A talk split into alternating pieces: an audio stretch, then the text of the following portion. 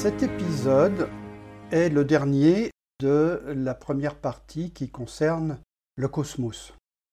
Nous avons parlé d'infiniment grand, parfois d'infiniment petit, et la prochaine fois nous passerons dans l'infiniment complexe, c'est-à-dire la vie, comment la vie est apparue sur Terre. Eh bien, pour conclure ce chapitre, nous allons parler des deux grands mystères du moment, ceux de la matière noire et de l'énergie noire. La dernière fois, en parlant des ondes gravitationnelles, nous étions arrivés déjà à l'extrême limite de ce que nous connaissons et de ce que nous décrivons, de ce que nous détectons aussi. Aujourd'hui, nous allons franchir carrément cette limite et parler de deux mystères qui sont les grandes questions du moment. Des mystères que Hubert Reeve appelait les terras incognita.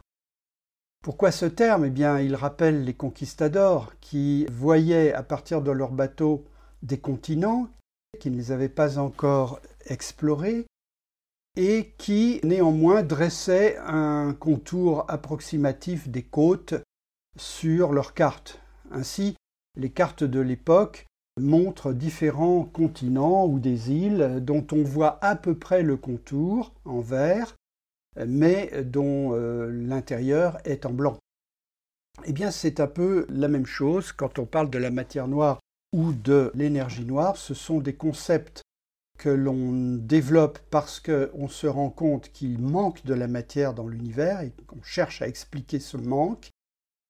Et on est dans des terres, disons, qu'on commence à deviner, mais dont les explications restent des mystères le mystère de la masse manquante a failli être découvert en 1933 par une expérience menée par l'astronome américano-suisse Fritz Zwicky, que je vais vous décrire, mais qui est tombé totalement dans l'oubli à l'époque. Fritz Zwicky était renommé pour avoir euh, détecté les premières supernovas. C'était un, astronome très pointu, mais vous verrez plus tard qu'il avait aussi un caractère très pointu.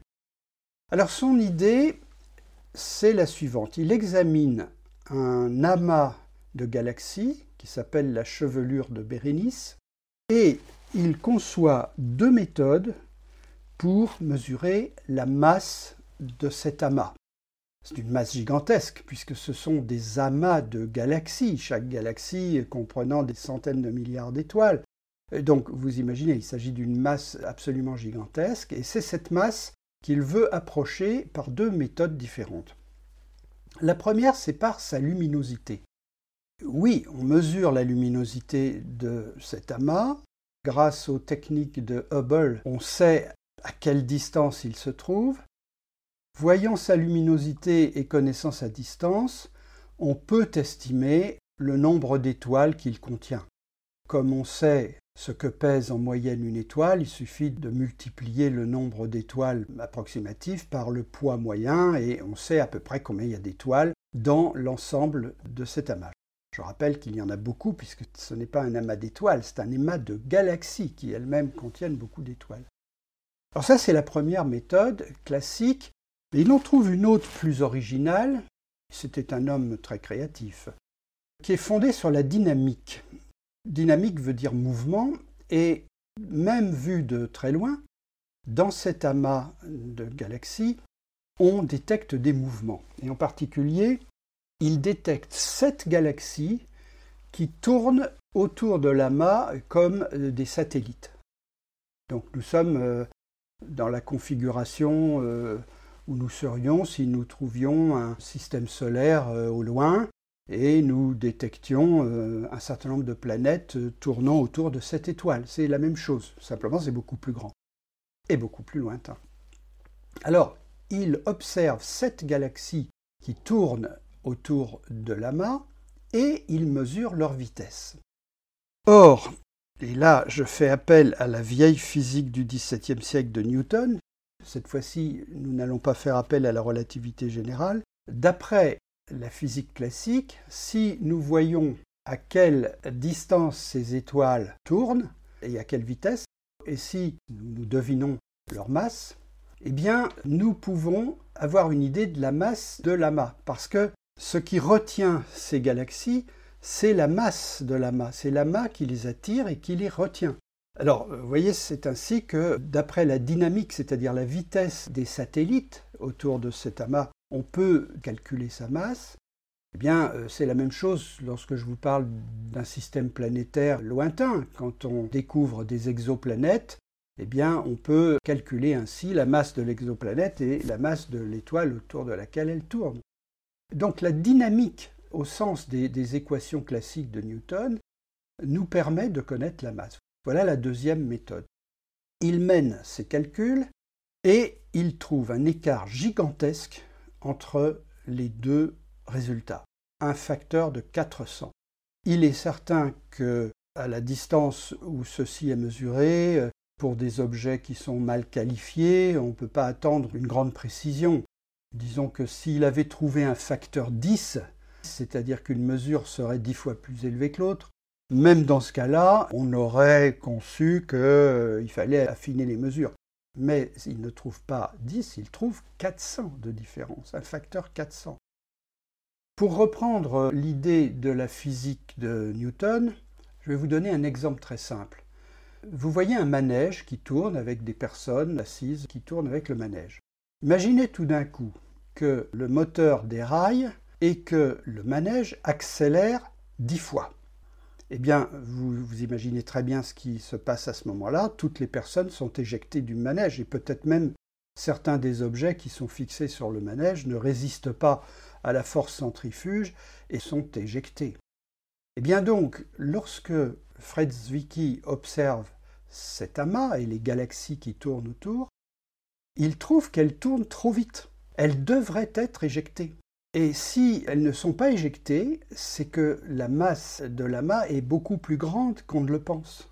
Beaucoup plus grande, c'est 400 fois plus grand que euh, ce que l'on mesurait par la lumière. Voilà ce que Fred Zwicky découvre, et son expérience tombe dans l'oubli le plus total. Il y a deux raisons à cela. La première, je l'ai déjà évoquée, c'est que tout de même on se trouve là avec un objet extrêmement lointain, avec des estimations de luminosité, des hypothèses sur les moyennes de luminosité des étoiles, etc., qui sont extrêmement douteuses, enfin qui ne peuvent pas être très précises. Donc beaucoup d'astronomes n'ont pas cru à ces mesures, ont considéré que c'était trop loin et qu'il y avait trop d'hypothèses, etc. Alors la deuxième raison, elle tient au caractère de Fritz Zwicky. Il avait très très mauvais caractère. Ce qui fait que lorsque on lui refusait un créneau sur un télescope, il se fâchait et il insultait publiquement les responsables administratifs du télescope en question, ce qui fait que la fois d'après, il était sûr qu'on ne lui donnerait rien. Donc il a passé sa carrière de cette façon-là, à se faire rejeter à droite et à gauche, ce qui est vraiment dommage parce que cet homme était vraiment extrêmement ingénieux. Eh bien, oublions cette expérience de 1933, la première à mettre en évidence la masse manquante, mais qui n'a pas été relevée du tout par la communauté scientifique. Il faut attendre 1977 pour qu'une expérience du même genre soit menée, et cette fois de façon beaucoup plus précise. Les auteurs en sont Vera Rubin, une des plus grandes astronomes femmes, et Ken Ford, qui s'attaquent non pas à un amas galactique, mais qui observent une galaxie, ou plus exactement, ils en observent 11 de façon à pouvoir euh, faire des moyennes dans les calculs. Ils observent donc des galaxies et non des amas de galaxies. Et dans ces galaxies, ils observent la rotation des étoiles. Nous sommes donc exactement dans le même schéma que celui qu'avait inventé Fred Zwicky. Il s'agit d'un manège, cette fois le manège c'est la galaxie, et on regarde à quelle vitesse tourne les différents objets qui sont sur le plateau du manège. Et là, ce sont des étoiles. On cherche par cette méthode, exactement comme l'avait conçu Fred Zwicky, à mesurer de deux façons différentes la masse de la galaxie. Première méthode par la luminosité, en calculant le nombre d'étoiles qui peut justifier une telle luminosité, et par leur dynamique, c'est-à-dire la vitesse de rotation des étoiles. Vous savez que la Voie lactée, notre galaxie, est en rotation. Je crois que l'année galactique fait 250 millions d'années. Ça veut dire que notre galaxie fait un tour complet en 250 millions d'années. Eh bien là, nous sommes dans le même schéma et Vera Rubin et Ken Ford mesurent la vitesse de rotation des étoiles. Ils font exactement les mêmes calculs que Fred Zwicky sur ces galaxies. Qu'observe-t-il Eh bien, un désaccord aussi dans les mesures, un désaccord important. Cette fois, leurs mesures sont plus précises que celles de Fred Zwicky et ils découvrent un facteur 10 entre les deux méthodes. C'est-à-dire que les étoiles à la vitesse où elles tournent devraient s'échapper dans l'espace intergalactique et si elles ne s'échappent pas, c'est que la matière est plus forte que prévu, en fait dix fois plus forte. Voilà, tout simplement dix fois, c'est-à-dire que euh, ce que nous connaissons de matière par la lumière, ce que nous voyons dans nos télescopes, ne représente que 10% de la masse de ces galaxies. Alors, de quoi peut-il s'agir? Là, avec Vera Rubin et Ken Ford, on tenait une expérience difficilement contestable. Donc, il n'y a pas eu vraiment d'opposants. On a considéré qu'ils avaient découvert quelque chose. Restait maintenant à l'expliquer. Alors, la première chose qui est venue à l'idée, c'est que dans cette méthode, je vous disais qu'on mesurait la luminosité des galaxies. Donc on fondait cette première partie du calcul sur la matière qui est visible. Mais dans l'espace, il y a de la matière invisible, des nuages, des trous noirs, des étoiles euh, éteintes, des naines blanches, des cadavres d'étoiles qui sont éteintes ou qui sont trop lointaines pour être vues. Et donc, on s'est dit, ça a été le premier réflexe tout à fait naturel, c'est parce qu'on ne voit pas tout. Mais attention, ça voulait dire qu'on ne voyait que 10%, alors il fallait trouver 90% d'autres matières. On a fait des expériences, puisque en science, on ne se contente pas d'idées ou de, ou de blablabla, on fait des mesures. Et là, ce qu'on a fait, c'est qu'on a pris de petites zones euh, très fines du firmament et on a pointé dans ces zones euh, très étroites des télescopes et on a mesuré tout ce qui passait dans ces petites zones. Tout. Si par exemple un trou noir passait, bien on le détecterait par les effets qu'il produit. Donc on a compté tout ce qu'on a pu voir dans ces petites zones prises comme échantillons. Et oui, on a trouvé quelques étoiles éteintes. On a estimé aussi le nombre de trous noirs possibles, mais euh, le compte n'y était pas impossible de justifier un facteur 10. Alors aujourd'hui, et ce que je vous dis là est une pure hypothèse, aujourd'hui on a abandonné cette euh, idée d'astre sombre et on pense que la matière manquante est faite de particules. Des particules particulières, c'est-à-dire euh, des particules qui sont sensibles à la gravitation, puisque ce sont elles qui créent de la masse, mais par contre non sensibles à la lumière. Ce sont donc des particules dont on peut détecter la présence par l'effet sur la courbure de l'espace, hein, c'est-à-dire sur l'effet gravitationnel, mais qu'on ne peut pas voir, tout simplement parce qu'elles seraient totalement insensibles aux ondes électromagnétiques. Voilà l'hypothèse actuelle. Alors aujourd'hui, on arrive à cerner où se trouve la matière noire, tout à fait de la même façon qu'on cerne la présence des trous noirs. Je vous disais que un trou noir ne peut pas se voir, mais il trahit sa présence par des effets indirects, par différents cataclysmes, par la déformation de l'espace-temps qui fait des effets de loupe. Eh bien, c'est grâce à cela qu'on arrive à peu près à cerner où se trouve la matière noire. Vous voyez, finalement, c'est un peu comme ces terras incognita des conquistadors. On arrive à voir un peu les contours, mais on ne sait pas ce qu'il y a dedans. Alors, je vous donne un exemple intéressant sur la présence de la matière noire. Grâce à ces différentes méthodes, on a dressé carrément, euh, dans certaines zones du firmament, des cartes de la matière noire, de sa présence. On sait où elle se trouve. Et en particulier, on sait qu'une galaxie plate comme la nôtre, vous avez dit que notre galaxie, la Voie lactée, était plate comme une crêpe, et la plupart des galaxies le sont, eh bien, dans une galaxie plate, la matière noire forme un halo tout autour de la galaxie, mais curieusement, ce halo n'est pas plat, n'est pas un disque, Ce halo est sphérique. Il y a donc une espèce de bulle de matière noire dans laquelle se trouve la galaxie. C'est ce qui explique totalement l'observation de Vera Rubin. Si la galaxie tourne trop vite par rapport à sa masse visible, c'est parce qu'elle se trouve prise dans un tel halo. Et on peut dire que si les étoiles d'une galaxie ne s'en échappent pas, c'est parce qu'elles sont un peu engluées dans une espèce de boule gélatineuse qui les empêche de partir. Cette boule, c'est un halo de matière noire. Alors c'est intéressant de noter que la matière noire forme une boule, car je vous avais dit que dans le cosmos, lorsque la matière se rassemble, elle se rassemble en disques. Et donc, c'est un indice qui laisse penser que la matière noire, même si elle est faite de particules, est tout de même d'une nature assez différente de la matière ordinaire. Elle forme des boules là où la matière ordinaire forme des disques. Le facteur 10 qu'avait trouvé Vera Rubin dans la comparaison de ces deux méthodes est un peu surévalué. Aujourd'hui, maintenant qu'on cartographie très précisément la matière noire, on sait que le coefficient est de l'ordre de 5 à 6. Il y a 5 à 6 fois plus de matière noire inconnue que de matière visible connue.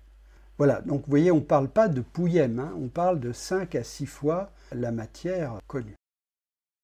C'est un mystère total.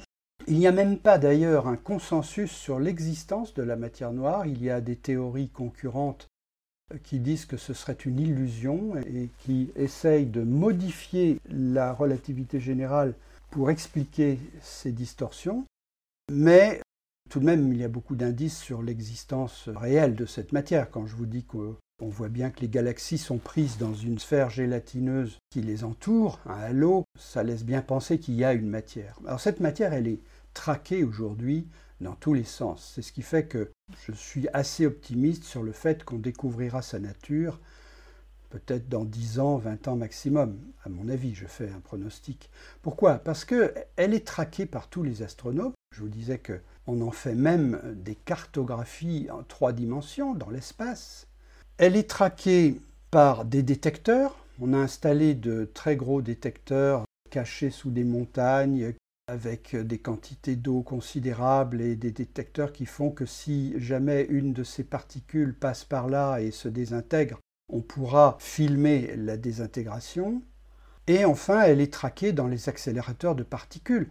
Au LHC de Genève, le plus grand accélérateur de particules du monde, il y a des programmes de recherche qui sont consacrés uniquement à la matière noire. Donc je pense qu'on trouvera ce que c'est. Par contre, nous allons maintenant parler d'un mystère qui, lui, est plus épais, et là, je serais vraiment, vraiment étonné que dans les 20 ans, on ait trouvé la solution. Fred Zwicky avait découvert un écart de masse, une masse manquante, en étudiant un amas galactique. Vera Rubin a découvert la même chose en étudiant une galaxie. Eh bien, on peut se poser la question, serait-il possible d'appliquer la même démarche à l'univers entier? Eh bien oui, la réponse est oui, on a pu le faire grâce à ce que j'avais appelé la photo du Big Bang. La photo du Big Bang, rappelez-vous, ce n'est pas vraiment le Big Bang, ça date de 380 000 ans après, et c'était finalement la photo du gaz d'hydrogène et d'hélium qui s'est constitué à cette époque-là et qui plus tard a formé les galaxies. C'est donc un gaz dans lequel on repère des grumeaux, et c'est cette photo de Grumeau qui est si étudiée et qui nous apprend tant de choses sur le passé de notre univers. Eh bien, par des méthodes qu'il serait long d'expliquer ici, des analyses mathématiques de ce qu'on observe dans cette photo, les grumeaux, on a réussi à calculer la densité de matière de l'univers.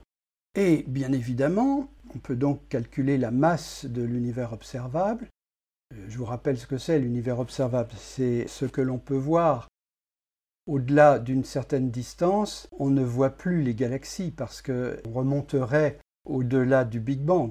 Ce qui fait que, euh, à cause de la vitesse finie de la lumière, eh on ne peut observer l'univers que jusqu'à une certaine limite. C'est ce qu'on appelle l'univers observable. Alors si on applique la densité calculée à l'univers observable, et si, comme l'avaient fait Fred Zwicky et Vera Rubin, on évalue la masse de tout ce qu'on voit, tout ce qu'on voit, je vais vous dire ce que c'est. On voit 300 milliards de galaxies et chacune de ces galaxies représente 100, 200, 300 milliards d'étoiles. Voilà ce qu'on voit.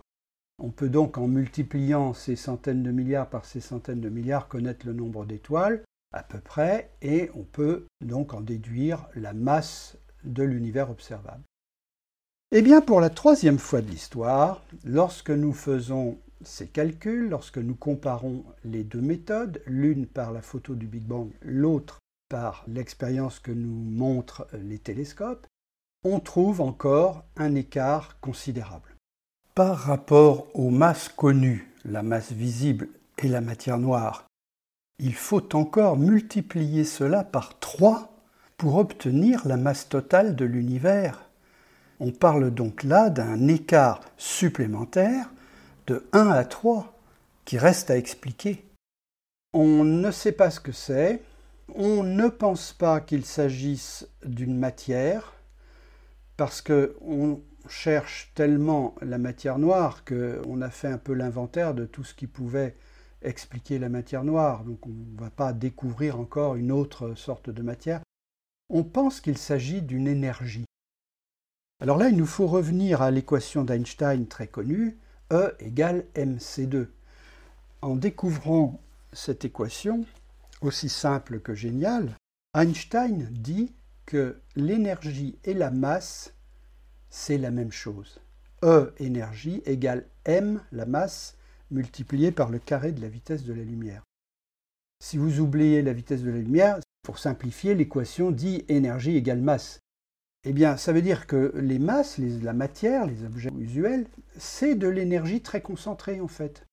Et très concentrée à cause du facteur C2 qui est 300 000 km/s multiplié par 300 000 km/s. Donc vous voyez, il y a un coefficient gigantesque. La matière, c'est donc une énergie extrêmement concentrée.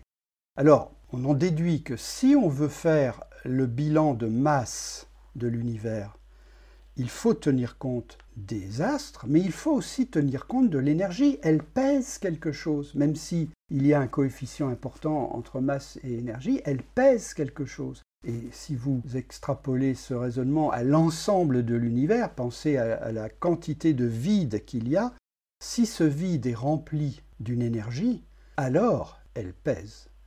Et c'est la théorie actuelle, dont nous n'avons strictement aucune preuve, qui laisse penser que nous avons là une énergie qui est partout et dont il reste à découvrir l'origine et le comportement.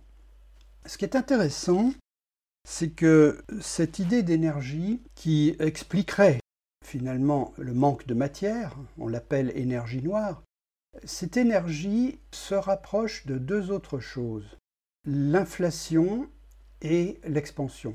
Je vous avais dit qu'au tout début du cosmos, c'est-à-dire juste après le Big Bang, il y a eu une inflation absolument gigantesque. Dans une fraction infime de seconde, l'univers est passé d'une taille microscopique à une taille astronomique. Et cette inflation, on suppute qu'elle est provoquée par un champ, pour résumer, disons, une énergie qui serait une énergie répulsive. Vous voyez, une antigravité une antigravité, c'est-à-dire qu'au lieu de rapprocher les masses, cette énergie ou ce champ les écarte, et en l'espèce les a écartés très très violemment. Eh bien, on pense que cette énergie qui est mystérieuse et qui a ainsi provoqué l'inflation pourrait être apparentée à celle dont on suppute l'existence pour expliquer la masse manquante, l'énergie noire. Et on rapproche cette idée d'énergie noire d'autre chose, aussi de l'expansion. Je vous ai parlé de l'expansion, l'univers était en expansion, et en 1998, on a découvert quelque chose de tout à fait étonnant. On pensait que l'expansion du cosmos se ralentissait. Ben oui, parce que les masses du cosmos tendent à se rapprocher. Donc, si le cosmos est en expansion, il existe une espèce de force de rappel qui est la gravité, qui essaie de freiner cette expansion.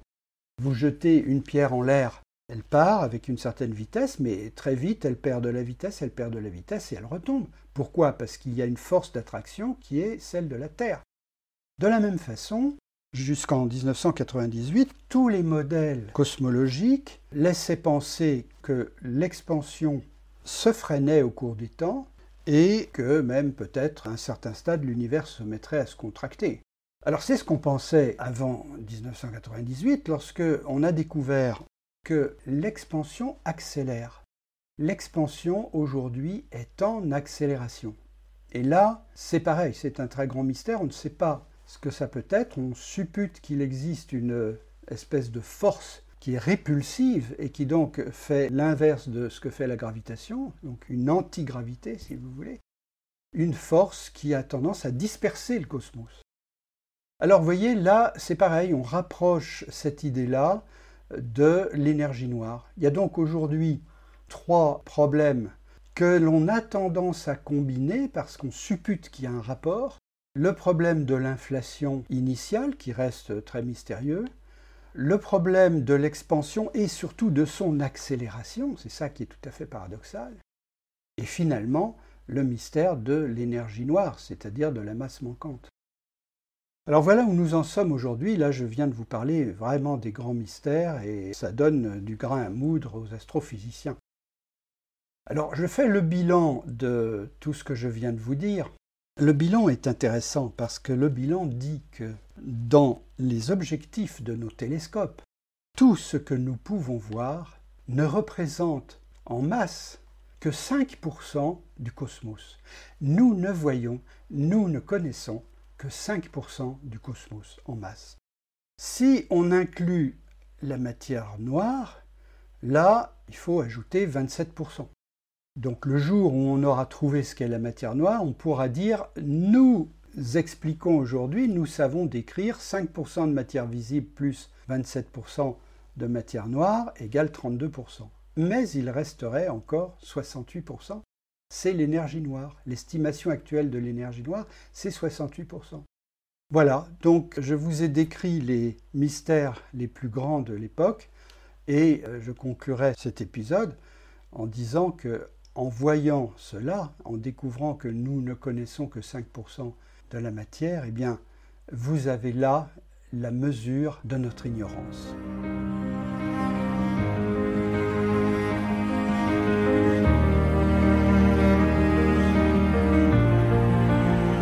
Ce podcast est tiré du livre Les clés secrètes de l'univers de Michel Galliana Mingo. Je vous invite à consulter mon site sur lequel vous pouvez aussi me joindre à www.mgm-ec.fr.